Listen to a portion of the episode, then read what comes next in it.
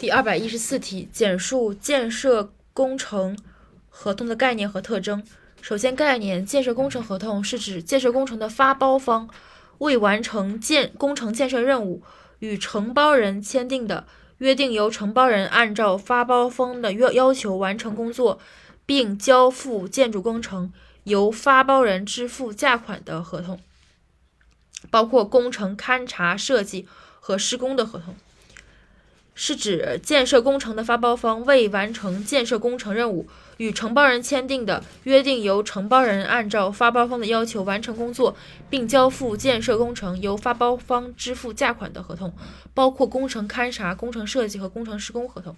它的特征有有五个方面：第一是主体，第二是客体，第三是管理严格，额外加要事双务有偿诺成。第一，主体，主体具有限定性，承包人必须是经过批准的、具有相应资质的单位。第二是客体标的具有特殊性，为基本建设工程，而并非一一般的加工定作物。